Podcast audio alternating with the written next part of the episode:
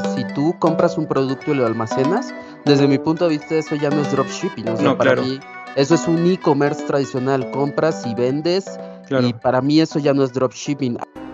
Bienvenido, bienvenida, bienvenidos todos, futuros y grandes inversionistas. En este podcast tenemos la intención de ayudar a la gente a entender las finanzas e inversiones de una forma más sencilla.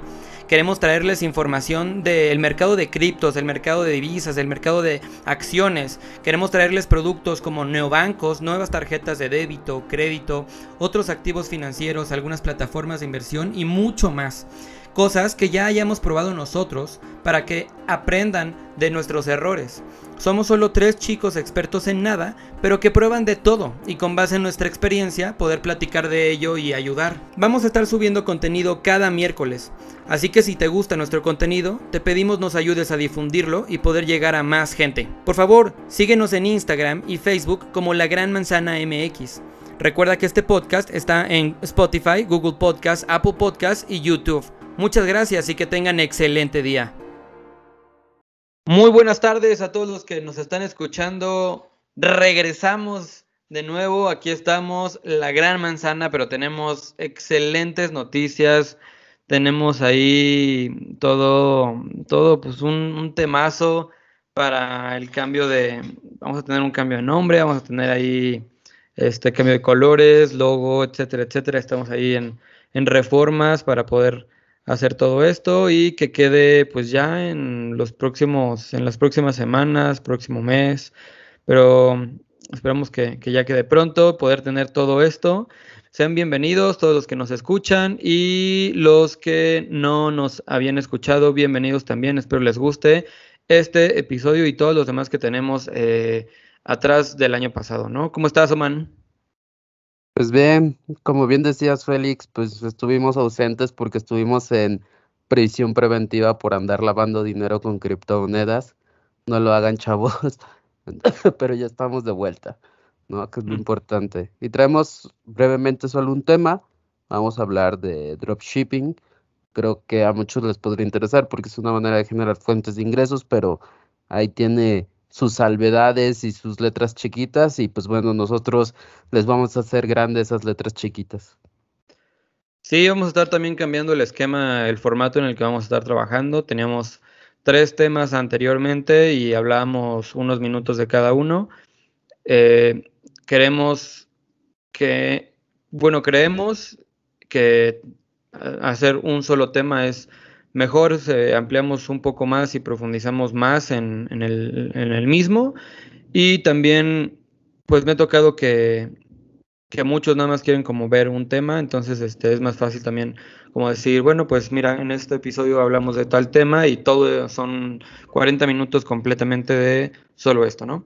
Y ya no eh, 15 minutos o 20 minutos como anteriormente le hacíamos, pero eh, pues bueno, si quieren, eh, si quieres, Roman, pues vamos empezando. Este, como decías, tenemos un gran tema, gran, gran tema, es eh, dropshipping. Y se vienen unos temazos para los próximos episodios. Está muy, muy, muy padre todo el formato que vamos a traer y los temas que vamos a traer para, para los siguientes episodios. Vamos a hablar de dropshipping y vamos a hablar, eh, pues en estos 40 minutos de, de, de dropshipping. Eh, pues espero que les guste, disfrútenlo mucho y pues empezamos. Para empezar, quien no sabe qué es dropshipping, eh, pues dro- dropshipping es meramente eh, tener tú un e-commerce y conseguir este producto de otro e-commerce que va a mandar el producto mm, pues como on demand a tu cliente. Tú no vas a tener stock, realmente no tienes en eh, stock en dropshipping, este, no tienes tampoco eh, No tienes ni un producto guardado, todo lo consigues de otra, de otro e-commerce, puede ser de Estados Unidos, puede ser de China, de cualquier país. Normalmente lo hacen de China y todo el producto que pidas lo entregan estos, estos e-commerce eh, que normalmente pueden comprar también la gente en el mismo e-commerce o puede comprar la gente eh, como, como modalidad eh, dropshipping que ya tienen y nada más lo entregan al cliente que lo pida. Y bueno, lo único que haces tú es gestionar las órdenes, la, recibir la orden de compra, pedir la orden de compra a tu proveedor o al, o al marketplace que hace el dropshipping y este marketplace lo entrega con publicidad tuya. Algunos sitios tienen alguna publicidad que pueden entregar de tu parte, algunos sitios no entregan nada, otros sitios pueden entregar como formatos personalizados para la hora del empaque, otros sitios este, nada más ofrecen cierto número también de, envíos. Y algunos no, no tienen un e-commerce, algunos eh, tienes que ir a China para que entreguen el material, no tienen como tal un e-commerce. Y hay otros que puedes encontrar de manera más normal en internet, son un e-commerce completamente normal y tienen algún apartado de dropshipping que es el que habría que leer y ahí te ponen ciertas condiciones, ¿no? No sé tú, ¿qué quieres decir, man? ¿Cómo ves el dropshipping? Sí, digo, a muy grandes rasgos, eh, desde mi punto de vista, el dropshipping es un modelo de negocio en el cual una empresa grande se encarga del almacenamiento, del empaquetado, embalado y el envío de los productos eh, en el nombre de una empresa minorista. Es decir, tú montas una página web donde vendes algo y ese producto, que quede muy claro, es un producto, no puede ser un servicio, ese producto eh, terciarizas toda la cadena de valor, es decir, la compra del producto, el embalaje, el envío, el seguimiento, el servicio al cliente, eh, todo lo terciarizas. Eh, suena muy fácil, suena muy sencillo, de armas tu sitio web, lanzas una campaña de marketing digital, pones algún procesador de pago, suena muy sencillo, eh, sin embargo, aquí vienen los asteriscos y letras chiquitas que les decíamos al inicio. Eh, derivado que es algo tan, pero tan fácil de montar, la competencia es brutal y muchas veces los márgenes que puedes llegar a obtener independientemente del producto que estés tercerizando, pues son muy bajos. Entonces, el dropshipping desde mi punto de vista, más que ser eh, un modelo de negocio ah, en forma de e-commerce, desde mi punto de vista, el, gran valor agregado que tú puedes crear o encontrar en el dropshipping es en el análisis de información de qué productos puedes vender. ¿A qué me refiero con esto? Tú podrías decir, ah, sí, claro, este, voy a hacer dropshipping de relojes digitales porque está de moda.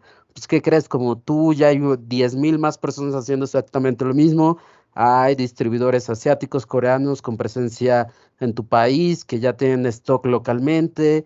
Eh, entonces se vuelve muy complicado, ¿no? Uno de los grandes retos que enfrenta el dropshipping es que utilizan como puente a China o a Corea y pues inevitablemente los chinos y los coreanos ya se han dado cuenta de ese modelo de negocio y lo que hacen van y abren pequeñas eh, fábricas, filiales, eh, bodegas, almacenamientos en tu país y muy simplemente ellos acortan la cadena de valor y de esta manera ellos son capaces de ofrecer un precio muchísimo más bajo que cualquier otra persona. Es decir, los distribuidores mayoristas y las mismas filiales del producto que tú quieras vender muy probablemente ya tienen una bodega, un almacenamiento o un distribuidor mayorista aquí que va a hacer que sea muy complicado eh, que tú puedas vender un producto. Ahora bien, que tú que, que, haya competencia asiática en tu país no quiere decir que sea imposible de hacer rentable el dropshipping. Hay, hay varios eh, puntos en los cuales te puedes apalancar, como hacer un buen posicionamiento de marca, personalizar eh, tu producto, eh, hacer, hacer una campaña de marketing diferente, e, etcétera, ¿no? Hay varios puntos que, en los cuales te puedes apoyar donde tú tienes ventaja del conocimiento y entendimiento del mercado nacional a diferencia de los asiáticos que no tienen, ¿no? No sé, Félix, ¿tú, tú cómo ves, cómo ha sido tu experiencia con dropshipping? Yo quería preguntarte qué desventaja, más bien qué ventajas le ves tú a, a esta modalidad. Pues hay muchas, pues realmente no, no requieres de mucho capital, necesitas muy poquito, es decir, nada más necesitas el capital para abrir tu página web y para meter un procesador de pagos. Eso es todo, no necesitas más y pues obviamente buscar proveedores, ¿no? Que, que te ayuden a terciarizar todas las operaciones necesarias. Eh, también tiene un gran potencial de crecimiento si tú tienes la capacidad de desarrollar o encontrar un producto que tenga eh, una buena oferta, un, buen balance de oferta, demanda y margen, pues realmente el profit es, es el cielo, o sea, no, no hay límites de, de, lo que tú puedas alcanzar. Eh, otra de las ventajas es que toda la logística está terciarizada, tú no te vas a tener que encargar de contratar un agente aduanal o de tener que ver stocks, inventarios, eh, etcétera, ¿no? ¿no? No tienes por qué preocuparte por problemas de calidad. Eh, esas son algunas de las ventajas que yo veo. Y desventajas, todo lo que mencionaba sobre eh, la competencia y la proveeduría que viene desde China o Corea, o, qué, o, qué, otras desventajas le verías. Pues, pues si te das cuenta, al, al tener terciarizado gran parte de tu de tu operación, de tu cadena de valor, pues básicamente pierdes el control de todo. O sea, realmente lo, de lo único que tienes que control es de tu página web y de tus campañas de marketing, pero de ahí en fuera pierdes el control de todo. O sea, te puede llegar un lote eh, de un producto dañado con mala calidad y pues ni modo, te lo tienes que comer. O si tu proveedor tiene un mal servicio al cliente, pues ni modo, vas a perder clientes o si se retrasa el envío de tu producto, pues obviamente la gente ya no te va a querer comprar. Es decir, tienes el control de muy, muy poquitas variables, lo cual genera una muy mala experiencia al cliente y por ende tus clientes ya no te van a querer comprar, ¿no? Muy de acuerdo con, con eso que dices, Oman. Y mira, yo creo que justamente las ventajas que yo le vería al dropshipping son, eh, pues básicamente que es mágico, ¿no? O sea, puedes montar tu e-commerce y no tienes que preocuparte por otra cosa más que pues que llegue el producto, ¿no? Que a lo mejor lo dije muy como algo muy pequeño, pero es una, una gran preocupación. Pero le veo ventajas como esa. Eh, no tienes que preocuparte realmente por nada. Digo, tiene que llegar el producto, pero no puedes hacer mucho. Pides el producto y esperas a que llegue. También depende mucho del proveedor que tengas.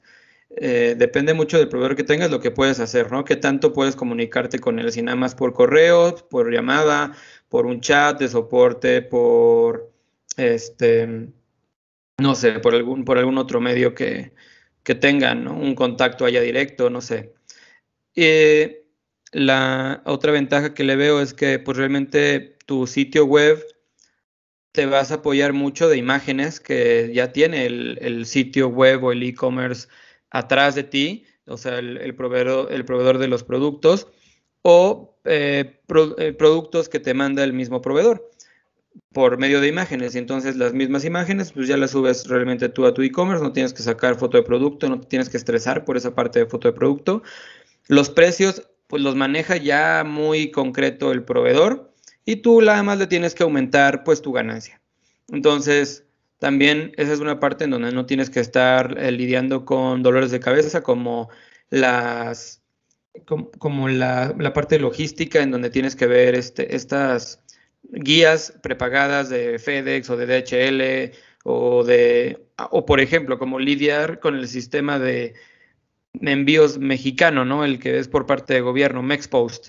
Entonces, MexPost es muy complicado y MexPost te, pide también un cierto número de guías prepagadas al, al, mes y nada más te puede vender a partir de cierto número de guías preparadas. Digo, todos los proveedores de logística son iguales, pero MexPost te pide todavía más guías prepagadas que los demás, no me acuerdo si el doble pero te pide más guías prepagadas que los demás y es un poco más complicado todavía de, gestionar. Además de que MexPost es mucho más tardado que FedEx o que DHL, que 33 minutos, que cualquiera de estos, ¿no? Además de que también si, si tu producto va a llegar directo al cliente, pues bueno, no podrías ocupar ventajas de algunos, este, de algunos proveedores de, logística, ¿no? Como el de 33 minutos que tienen cierta garantía de, tiempo.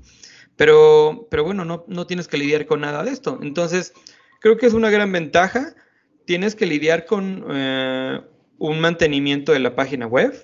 Es muy básico con el mantenimiento del e-commerce. Tienes que lidiar a lo mejor con la creación del logo, del blog para mantener activa la página y que también tenga el SEO en Google activo, que se mantenga con, información que le sirva al robot de Google. Tiene que, puedes gestionar dentro de tu mismo e-commerce publicidad de alguien más o tú tener publicidad de tu mismo e-commerce en Google, ¿no? Y eso también con eso es lo que, con lo que tendrías que lidiar. O sea, básicamente toda la parte digital y la parte de redes sociales es como lo con lo que más tendrías que lidiar. Y solamente si tu e-commerce es exitoso. Porque la, la gran desventaja que tiene y que yo le veo es que la mayoría de los proveedores son, como bien dijiste, Oman, pues son coreanos y son chinos.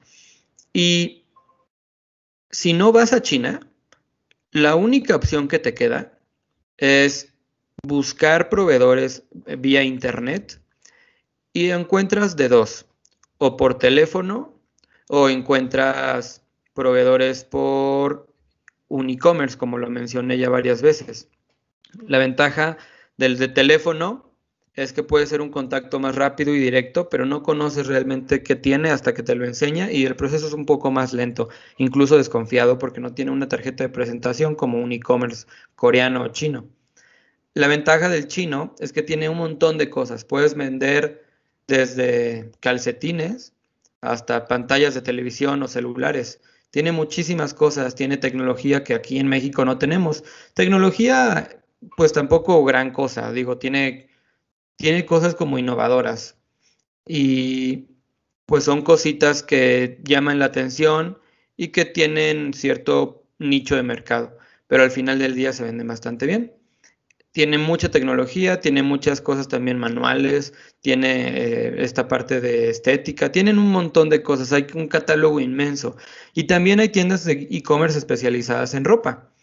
Hay tiendas, eh, hay e-commerce, perdón, especializados en pura tecnología y hay e-commerce especializados en mano de obra como de, bueno, en, manualidades, perdón, mano de obra, en manualidades. Entonces, eh, creo que puedes encontrar muchas tiendas desde, desde general gigantes de todo hasta tiendas especializadas.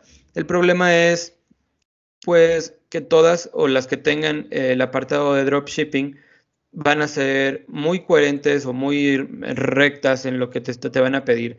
Y te van a pedir, pues, una tienda, te van a pedir eh, a lo mejor envíos mínimos y hay algunas que no piden envíos mínimos, hay algunas que piden nada más eh, un producto, con que, con que pidas un producto o desde un producto ellos te pueden hacer el dropshipping. Y lo que te ofrecen pues es que puedan hacerte tu empaque personalizado, que puedan dar publicidad y demás. La desventaja es que pues están hasta allá y normalmente ese tipo de tiendas tardan muchísimo. Tardan mucho, mucho tiempo, o sea, pueden llegar a tardar desde un mes hasta seis meses en poder llegar con el cliente y tomemos en cuenta que para los tiempos de, mm, pues sí, para los tiempos de, de, de ahora, en donde todo se pide por internet o la gran mayoría, en noviembre y diciembre está saturado el Internet en pedidos en línea y entonces si se tarda normalmente tres meses en llegar, se van a tardar seguro seis meses, que es el tiempo máximo en que llegue, ¿no? Y hay algunas veces en las que de plano la persona o el cliente pues no lo entiende porque tu página está situada en México, no está situada en Corea. Normalmente la, gente que compra en Internet y que sabe de una página web que está situada en Corea o en China, no, no les importa tanto el tiempo porque están acostumbradas y ya saben que el producto va a llegar tarde, va a llegar dentro de tres meses. Eso es algo que lo tienen muy en mente y entienden el tiempo por la distancia.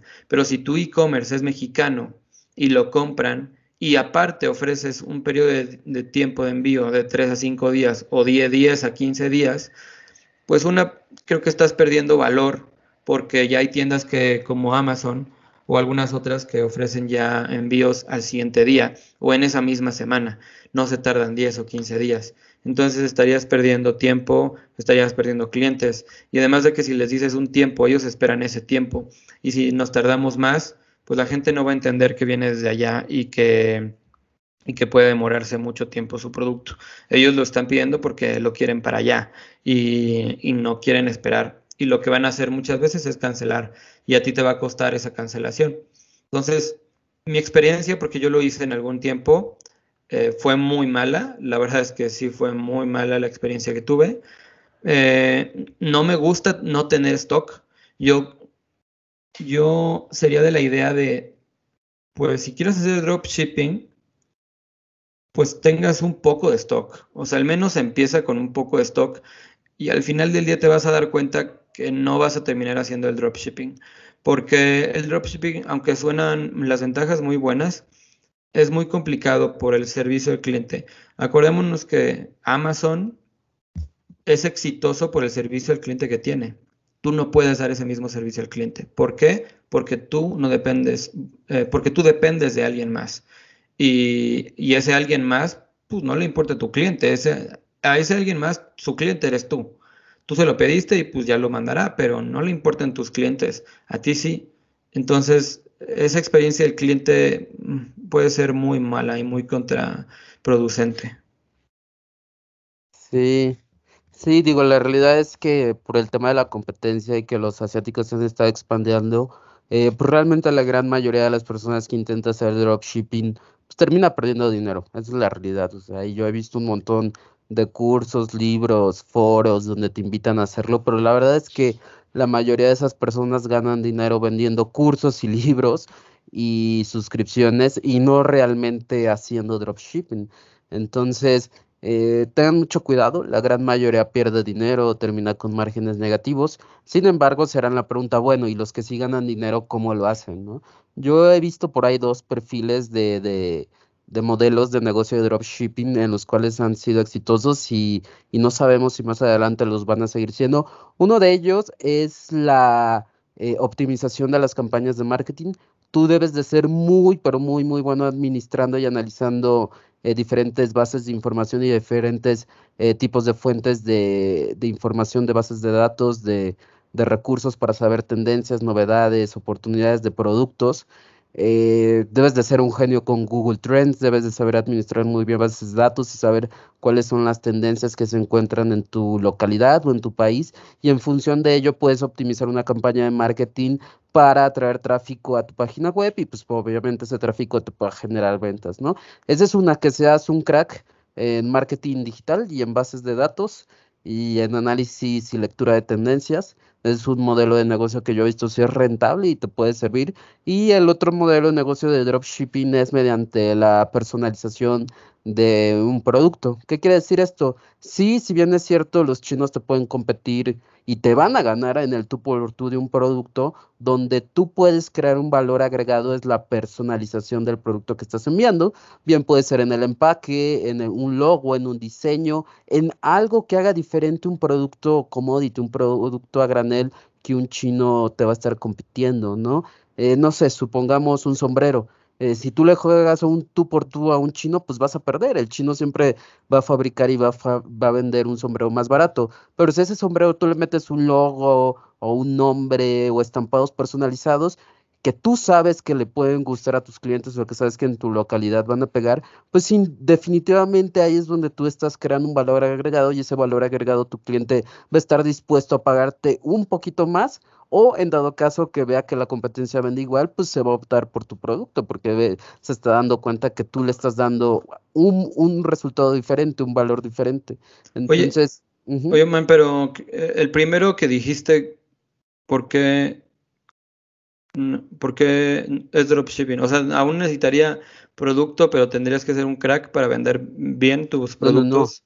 O sea, y eso, y eso creo que vale la pena enfatizar. Si tú compras un producto y lo almacenas, desde mi punto de vista, eso ya no es dropshipping. O sea, para mí, eso es un e-commerce tradicional. Compras y vendes. Y para mí eso ya no es dropshipping. A lo que me refiero es que tú seas muy bueno analizando eh, tendencias de lo que está sucediendo o de lo que va a pasar. En función de ello, tú optimices una campaña de marketing digital para que atraigas tráfico a tu página web y puedas tener eh, un diferenciador en términos de posicionamiento de producto versus los asiáticos, ¿no?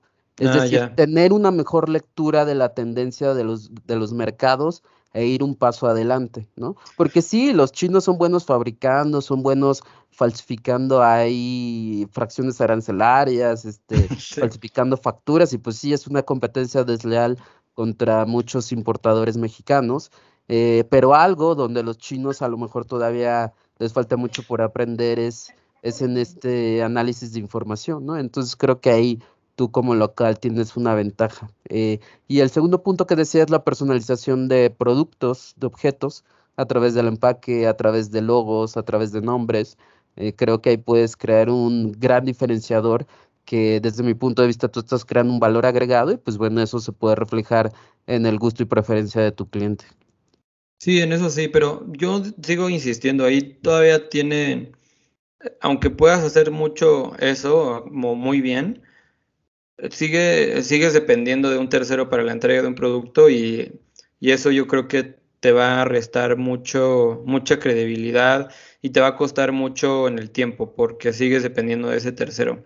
Yo creo que la respuesta al dropshipping sería ir a China o a Corea, conocer a tu proveedor, decirle cómo quieres estar trabajando y, hacerlo, pues, y, y, ya ponerte bien de acuerdo con él, ver cómo también trabaja él, la planta que tiene eh, pero tienes que ir al país porque, y bueno, pues ya sea hablar chino o coreano o, decirle a un amigo o a un traductor, ¿no? Pero, pero sí necesitas ir al país, o sea, yo creo que sí es muy necesario. Hay una persona que se llama eh, Mr. Chinapreneur y bueno, este cuate habla chino y él en algún momento también hablaba del dropshipping.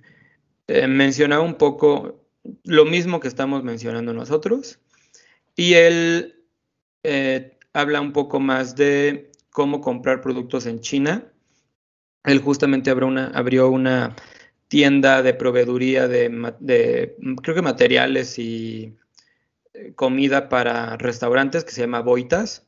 Y bueno, lo que quiero llegar es, este Mr. Chinapreneur, que no sé cómo se llama, tiene algo muy interesante y es que él habla chino y va a China y hace el, trato ahí con estas, con estas empresas. También tiene muchas, tiene muchas, este, muchos videos o muchas explicaciones en, de en dónde puedes ir, en dónde no debes ir, qué tipo de, de cómo, son los chinos, eh, qué tipo de, de deals o de personas también buscan ellos como para hacer negocio, etcétera. Pero creo que es, es muy bueno y sería muy bueno ir a China a hacer este deal, este, este contrato, eh, este negocio con, el proveedor directamente. A lo mejor lo puedes buscar aquí e irlo a, visitar allá o ir allá y visitar varios y ver con quién te quedas. Pero creo que para que pueda funcionar o tenga una esperanza de funcionar el dropshipping, yo creo que ese sería el camino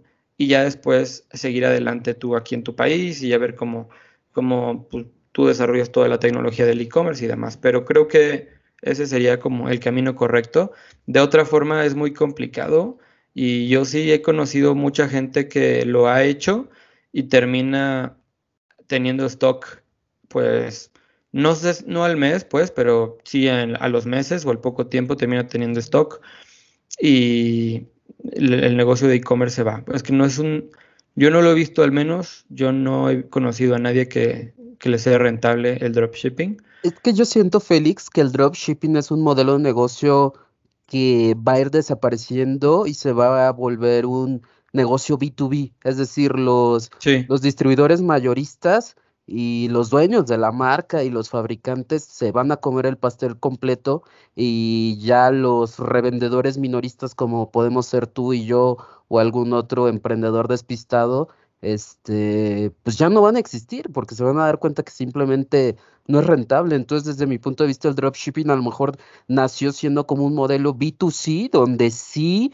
eh, a lo mejor en un inicio las grandes empresas no se habían dado cuenta de ese segmento de mercado, de ese área de oportunidad, pero con el paso del tiempo, pues ya se está transformando en un modelo B2B o inclusive un modelo B2B2B, ¿no? Entonces, yo sí creo que es un, un modelo de negocio que ha estado evolucionando y donde ya, digamos, los inversionistas o emprendedores minoristas cada vez la van a tener más complicada, como yo lo veo.